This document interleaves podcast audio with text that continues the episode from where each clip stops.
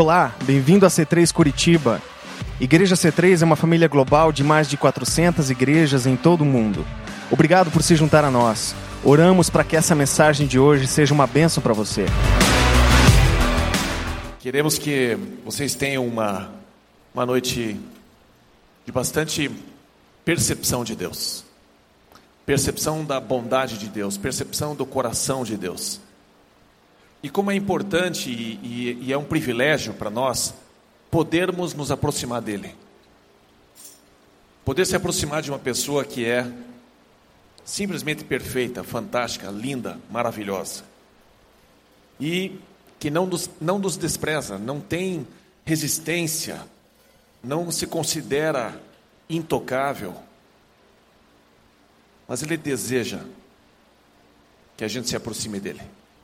É isso que ele deseja. E no versículo que eu li, eu comentei, eu comentei o seguinte: João Batista, após o batismo, algumas coisas aconteceram. Estou fazendo uma ordem cronológica na palavra de Deus, a vida de Jesus, e a gente está caminhando nisso e vai ser assim por, um, por algum tempo, porque é importante que a gente passe pela palavra de Deus.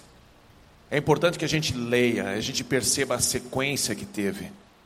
E como você e eu podemos e devemos nos aproximar da palavra de Deus. E eu li João Batista dizendo: Vejam, é o Cordeiro de Deus que tira o pecado do mundo. João Batista pega e aponta para Jesus. E ele diz: Vejam. E eu pergunto para você: Como você está vendo? Se é que você está vendo Jesus? Você consegue enxergar a Jesus? Você está vendo? O que é que você está vendo? O que é que você está olhando? João Batista aponta Jesus. Ele aponta para pessoas que estão caminhando com ele, para discípulos dele, dizendo: Vejam, Jesus está passando ali. O que é que você tem visto? O que é que você tem olhado? Quais as notícias que chamam tanto a sua atenção que faz com que você olhe para baixo? O que é que você está vendo? É importante perceber o poder dessa frase, o poder dessa pergunta. Ana, você pode projetar para mim a frase, por gentileza? Pense nessa frase. Faça uma reflexão sobre como você tem vivido o seu dia a dia. Quando você vê uma notícia, quando você vê um acidente, quando você vê o mundo como está, o que é que você vê? Você consegue olhar para Jesus ainda? Você consegue perceber Jesus? E é necessário a gente se lembrar disso de vez em quando. Porque o nosso dia a dia faz com que a gente tire os olhos de Jesus e a gente começa a olhar apenas as coisas que estão visíveis diretamente diante de nós. E João Batista deixa essa mensagem. E o apóstolo João anota este episódio. Mais para frente, bem no finzinho de, do, do, do livro de João, do apóstolo João, ele disse: Olha, várias coisas Jesus fez. Se fôssemos relatar todas as coisas que ele fez, não haveria espaço no mundo para conter tudo que a gente deveria escrever a respeito dele. Mas estas coisas foram escritas para que vocês tenham a vida eterna. Deus quer que você seja uma pessoa que vive eternamente com Ele. Deus tem que gostar muito de você e de mim, para querer passar toda a eternidade junto conosco. É muito amor, gente. É, é, é, muito desejo numa pessoa de querer ter a gente perto. E ele escreve essas coisas para que a gente leia. Para que você leia, para que você se lembre dele, para que você seja cheio das palavras dele para que as notícias não tirem você do foco, para que tendências não tirem você dos valores celestiais, para que você sempre esteja fazendo essa pergunta para você mesmo: Você está vendo Jesus no seu dia a dia? Quando a gente vai na igreja, o meu maior desejo é que a gente veja Jesus. É importante que as pessoas não vejam a mim. É importante que as pessoas vejam a Jesus. Gente, eu vou falhar muitas vezes ainda. Muitas vezes. E vocês também. Todos nós. Por isso precisamos olhar para Jesus. Precisamos perceber Jesus. Mas eu gostaria que a gente avançasse nesses relatos da vida de Jesus. Depois que ele foi batizado, o Espírito Santo desce sobre ele e acontece algo interessante. O Espírito Santo impeliu Jesus para ir para o deserto. Ninguém gosta de ir para um lugar árido, ir para um lugar que não tem distração, ir para um lugar que não tem um bom restaurante, ir para uma cidade que não tem nada. Nenhum de nós gosta disso. Nós gostamos de estar num lugar onde a gente se sente confortável. E Jesus então vai para o deserto, impelido pelo Espírito Santo. E eu te pergunto: o que, que tem de distração aqui? Nada.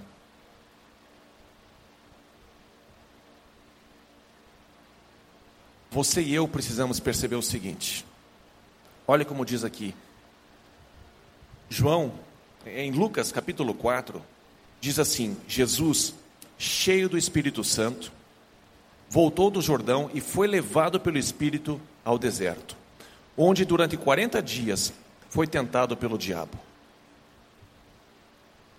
Nós teremos momentos difíceis na vida. Obrigado, Leandro. Teremos momentos muito, muito difíceis na vida. E é um lugar de deserto, é um lugar complicado. Mas é importante a gente ir para esses lugares, sim, porém cheios do Espírito Santo. Nós não resistiremos às situações difíceis sem estarmos cheios do Espírito Santo. E estar cheio do Espírito Santo é algo diário, é algo que eu preciso começar meu dia buscando a presença dEle.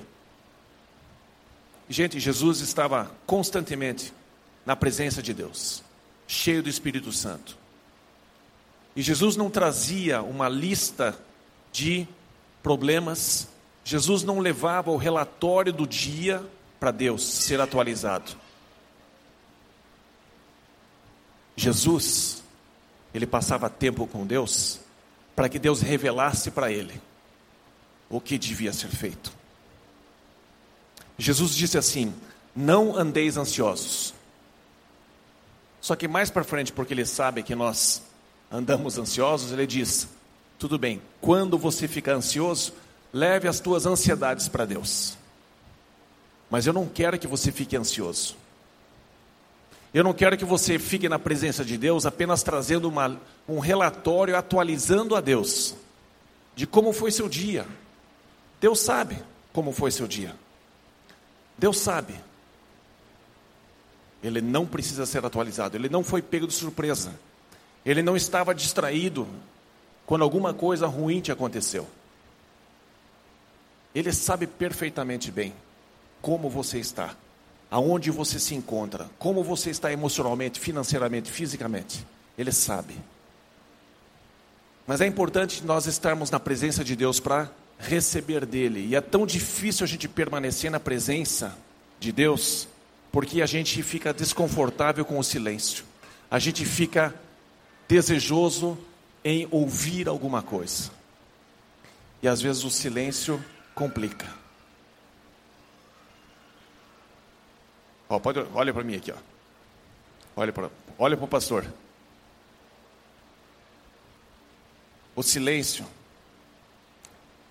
o deserto, sem você estar cheio do Espírito Santo, vai se tornar insuportável.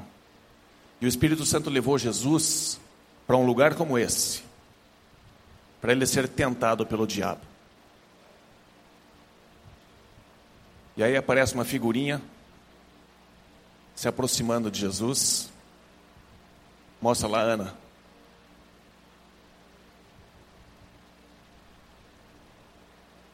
Para tentar Jesus. Não, volta para o deserto. Cadê o Darth Vader? Está ali, chegando. Gente, o mal sempre vai se aproximar de você. Sempre. Sempre. Você precisa estar cheio do Espírito Santo. E aí eu quero que você pense o seguinte. Agora você pode pôr aquela pergunta, Ana. Como você usa a palavra de Deus? Eu quero que você perceba essas duas pessoas, Jesus e o diabo. Os dois conhecem bem a palavra de Deus. Melhor do que a gente, né? Como é que você usa a palavra de Deus? Eu quero que você perceba a diferença que existe entre essas duas pessoas, Jesus e o nosso inimigo. E diz assim: o diabo chega e diz assim: Se és o filho de Deus, joga-te daqui para baixo, pois está escrito: dará ordens a seus anjos a seu respeito, e com as mãos eles o segurarão, para que você não tropece em alguma pedra. Usou a palavra de Deus, não é verdade? Está escrito. Jesus lhe respondeu: Também está escrito: Não ponha à prova o Senhor, o seu Deus. Nós utilizamos a palavra de Deus diversas vezes de uma maneira estranha. E, por exemplo, tem um versículo que diz assim: Aonde você pisar com a planta dos, dos teus pés é posse sua, é teu. Já ouviram essa, essa expressão? Esse versículo? Já viram, né? E aí, várias pessoas, e isso ainda acontece de vez em quando, várias pessoas chegam, por exemplo, numa concessionária e entram numa Mercedes, sentam lá dentro e dizem: Este carro é meu. Em nome de Jesus, eu declaro que é posse minha. E eu profetizo sobre a minha vida que este carro vai ser meu.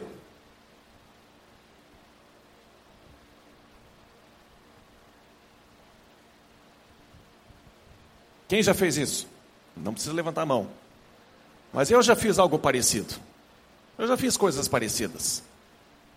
Achando que a palavra de Deus é uma varinha mágica. E aí eu digo, plim! Outra maneira da gente olhar.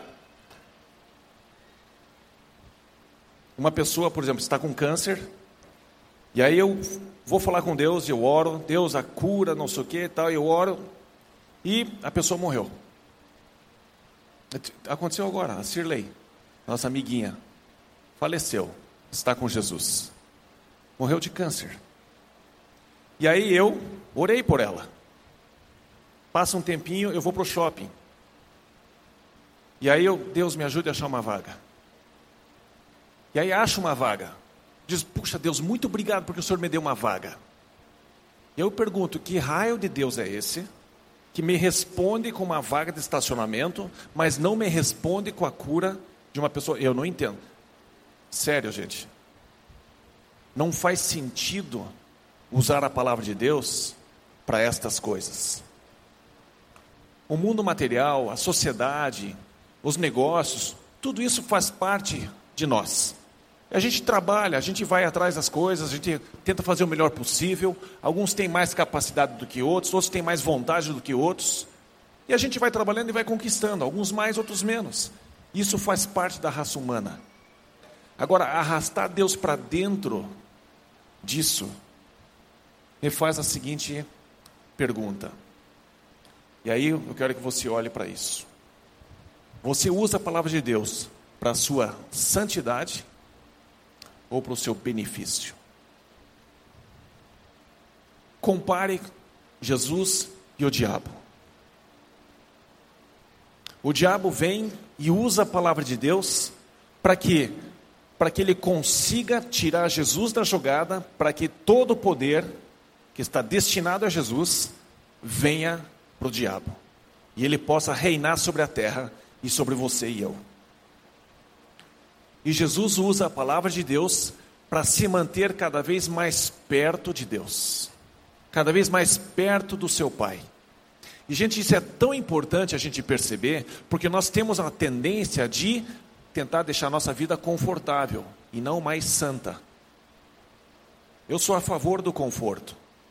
Eu gosto do conforto. Mas entre conforto e santidade, gente, você e eu precisamos optar pela santidade.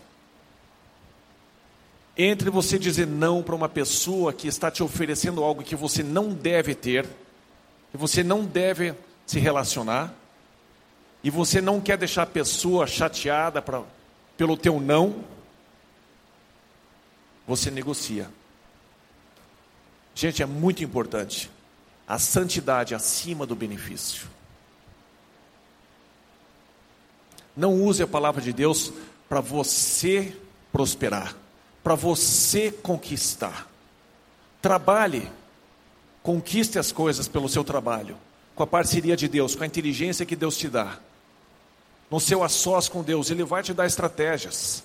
Ele vai te dar estratégias. Ele, ele é bom. Ele quer que você prospere. Ele quer que eu prospere. Ele quer que a gente tenha saúde. Tudo isso. Ele vai nos dar orientações.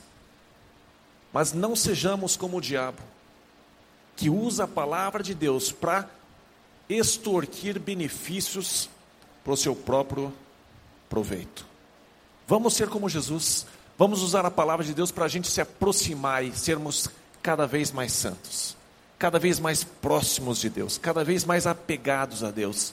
O nosso desejo é construir uma igreja que todas as pessoas se apaixonem por Deus, cada vez mais. Por Deus Pai, Deus Filho, Deus Espírito Santo e pelo corpo de Cristo que é a igreja. Eu quero que você se apaixone por Deus de tal maneira que você inicie o teu dia com a palavra dele. Que você termine o seu dia com a palavra dele, falando com Deus, esperando em Deus, tendo um relacionamento com Deus, cada dia melhor. Até o teu último suspiro sobre a terra, que você seja uma pessoa cada vez mais apaixonada por Deus e pela sua igreja. Gente, nós precisamos fazer a C3, a igreja como um todo, não só a C3, mas especificamente aqui, que é onde a gente está, precisamos fazer desse lugar um lugar lindo e maravilhoso através de você. Uma pessoa apaixonada por Deus, apaixonada por Deus Pai, Deus Filho e Deus Espírito Santo. Com isso, qualquer pessoa que entrar aqui vai perceber Deus em nosso meio, vai perceber Deus aqui é perceber Deus se movimentando. Porque, gente, Deus resiste ao soberbo. Ah, Deus não fala comigo. Faça-se a seguinte pergunta: Será que eu tenho sido soberbo? E eu faço isso, falo isso para mim, não falo isso para vocês, mas é um bom exercício. Será que eu tenho sido soberbo? Será que eu tenho sido orgulhoso demais? Que Deus está falando assim: olha, dá um tempinho aí, tá, tá, você está meio um pouquinho intragável ultimamente. Você está muito metido. Você está muito orgulhoso. Está se achando demais. Está se achando o único. E Deus lhe dá uma gelada. E ele fala assim: se humilhe. Aquele que se humilha será exaltado. É a promessa dele. Então, como é que a gente está usando a palavra de Deus? Então, eu estou incentivando você a ler. E aí você começa a adquirir conhecimento da palavra de Deus. Temos o acelere daqui a algumas semanas. E aí você se torna uma pessoa bem conhecedora da palavra de Deus. O que eu menos quero é que você use isso para o seu próprio benefício, para que você fique o cara. Mas eu quero que você use isso para a sua santidade, para você se aproximar ainda mais de Deus. É para isso que serve a palavra de Deus, para nos aproximarmos dele, para a gente andar cada vez mais alinhados com Deus. Permita ler mais mais um versículo. Depois que, que Jesus foi para o deserto, ele volta para sua missão. Ele volta para começar seu ministério sobre a terra.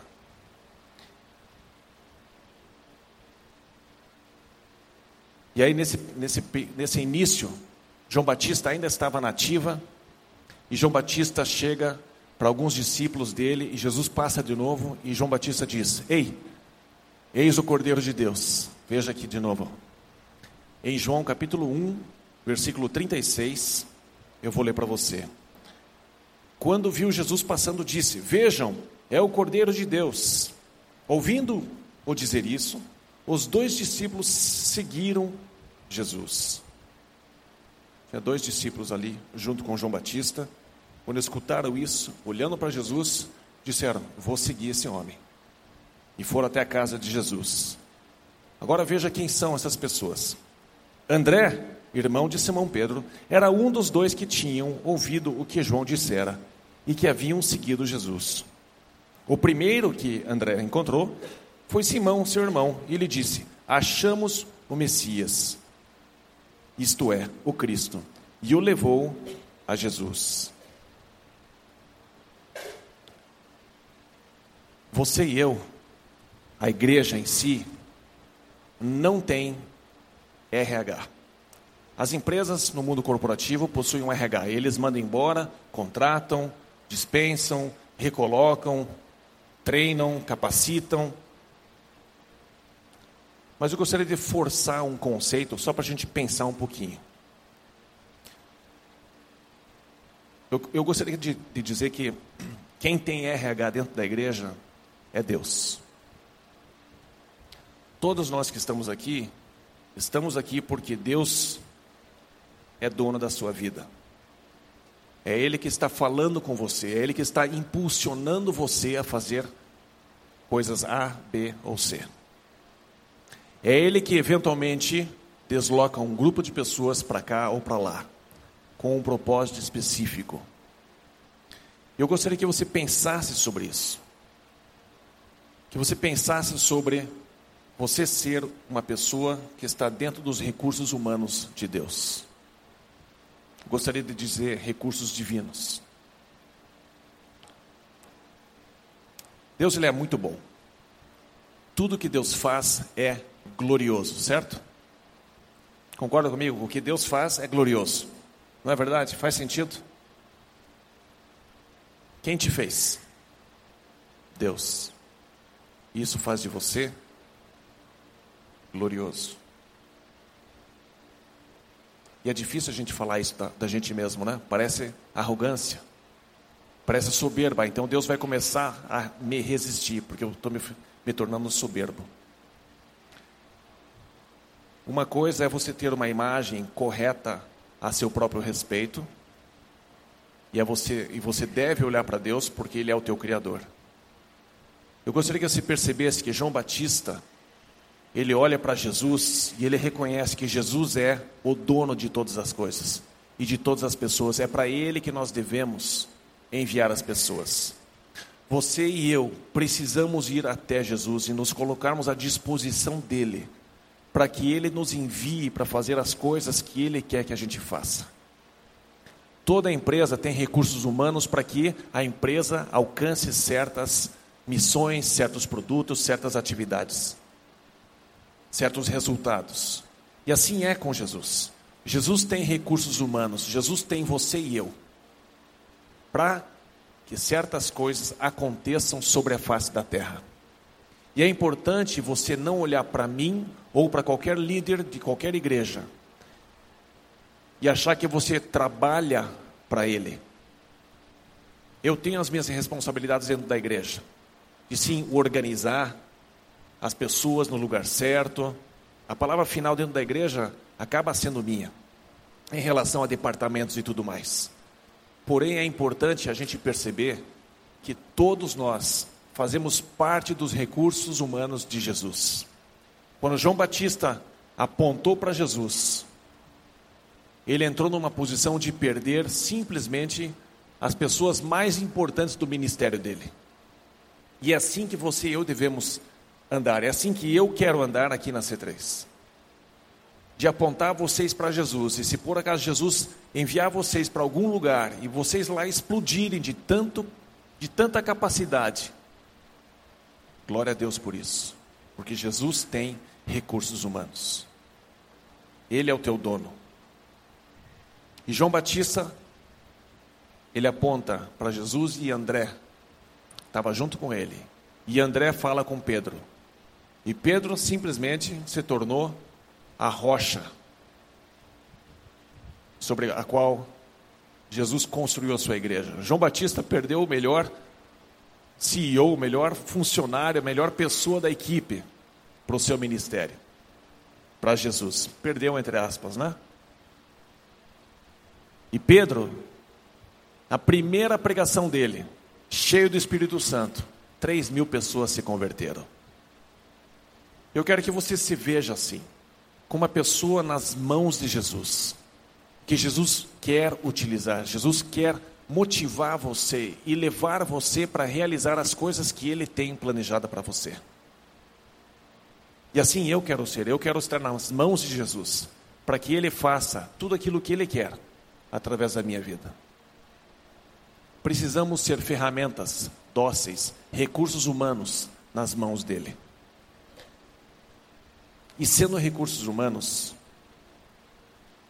alguns de nós já cedemos para Jesus. Alguns de nós já entregamos a nossa vida 100% para Ele. Alguns de nós já decidiu a minha vida eu vou deixar de lado e eu vou viver a vida que Jesus tem para mim. E a gente descobre que Jesus, Jesus é bom. E a nossa vida se torna ainda melhor. Jesus prometeu o seguinte: aquele que tentar preservar a sua vida, perdê-la-á. Mas aquele que perder a sua vida por mim, vai achar. E eu quero falar para você, e daqui a pouco eu vou pedir para a gente ficar em pé, e eu gostaria que você tivesse a oportunidade de levantar sua mão e dizer sim para Jesus. Que frase é essa? Que Jesus chega ao ponto de dizer: se você perder a sua vida por causa de mim, eu te prometo que você vai achar.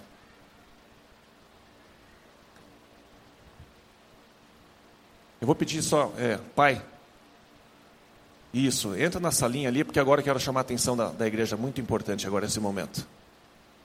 É o seguinte, gente, preste bem atenção, esse é o momento mais importante do culto. Jesus disse: Se você perder a sua vida por causa de mim, você vai achar a sua vida. Se você tentar preservar a sua vida só para você, no final você vai perder a sua vida. Gente, não vale a pena perder a vida. Não vale a pena perder a vida. Vale a pena viver a vida dele. Vale a pena eu me colocar dentro dos recursos humanos de Jesus e me colocar diante dele e dizer: Jesus, eu quero viver a sua vida. Eu entrego a minha vida para o Senhor. E eu quero que o Senhor me dê a sua vida.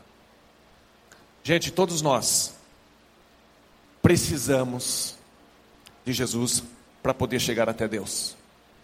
Não apenas no conhecimento, não apenas como informação, mas apenas como, mas eu preciso ter Jesus 100% aqui dentro para que eu possa chegar até o Pai. Jesus disse: Ninguém vem ao Pai senão por mim. Quero que você fique em pé com essa frase. Aquele que perder a sua vida por minha causa, vai achar. E aquele que tentar preservar a sua vida, vai perder. Feche seus olhos. Igreja, esteja em oração. Fale com Deus. Esse é um momento central, importantíssimo, para que você ouça Jesus te chamando, falando com você. Essa é a hora que você pode entregar sua vida para Jesus. e ganhar a vida de Jesus em você. Essa é a hora aonde você pode ter a vida eterna junto com Jesus. Jesus veio para te salvar. Jesus veio para me salvar. Por isso, eu vou pedir para você levantar sua mão, caso você nunca tenha feito uma entrega para Jesus. Hoje você vai poder levantar sua mão e dizer assim: Jesus, eu te quero. Eu quero entregar minha vida para o Senhor e eu quero a tua vida em mim. Por isso eu te pergunto, aqui à minha esquerda, você deseja entregar sua vida para Jesus hoje? Essa é a sua chance para que você tenha a vida eterna. Essa é a sua oportunidade. Aqui no meio, se você deseja entregar sua vida para Jesus hoje, essa é a tua grande chance de apenas fazer um sinal com a sua mão e dizer assim: Eu quero, eu quero dar a minha vida para Jesus. Aqui à minha direita, alguém deseja fazer isso? Se você está longe, é hora de você chegar perto. Se você está inseguro, é hora de você ter a certeza e ter a segurança de que você pertence a Jesus. Jesus disse: A minha mão é forte e ninguém pode arrancar você da minha mão. Você está se sentindo inseguro?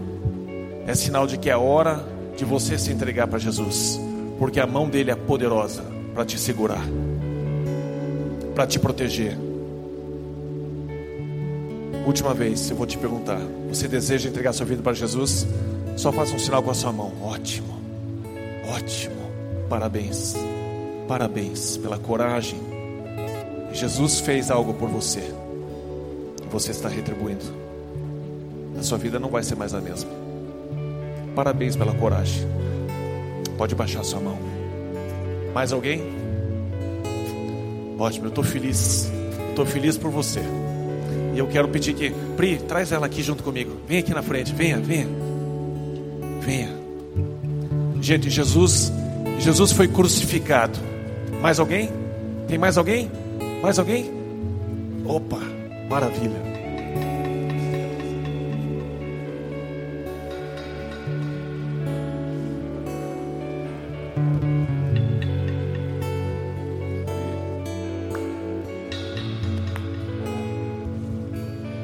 Falar para vocês o seguinte: Jesus morreu pendurado numa cruz, nu. Nu. E o que vocês estão fazendo de vir na frente das pessoas é um paralelo. Jesus disse: Se você me confessar diante dos homens, eu vou confessar você diante de Deus. E Jesus está ali assim, ó, fala logo, fala logo, fala logo. E já preparando o pai, pai, daqui a pouco vai escutar o um negócio aqui, pai, vai ser muito legal. E Jesus daqui a pouco vai confessar o nome de vocês. Fala teu nome, Tiago. Thaís. Thaís. Daqui a pouco o próprio Jesus Cristo, o Rei dos Reis, vai se levantar e vai dizer assim: Pai, o Tiago confessou meu nome na frente de várias pessoas. Pai, a Thaís confessou o meu nome na frente de várias pessoas. Ele vai se colocar a favor de vocês diante do próprio Deus. E hoje nós vamos então orar junto com vocês. Vocês vão fazer uma, uma oração junto comigo, repetindo junto com a igreja toda, para que eles te ajudem para não ficar tão esquisito, né? Mas igreja, eu vou pedir que vocês repitam a seguinte oração junto com eles, junto com a Thaís e com o Tiago.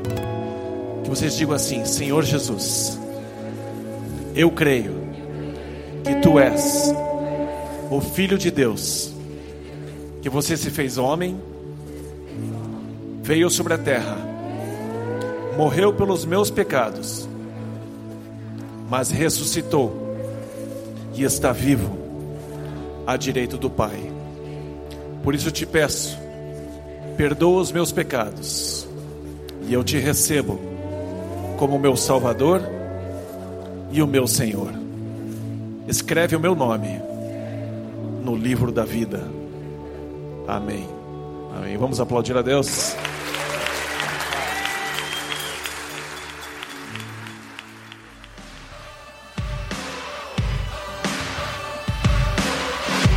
Obrigado por ter ouvido a mensagem, esperamos que tenha gostado. Para horários dos cultos, nossa localização e mais informações, acesse c3curitiba.org.br. Deus te abençoe e um grande abraço.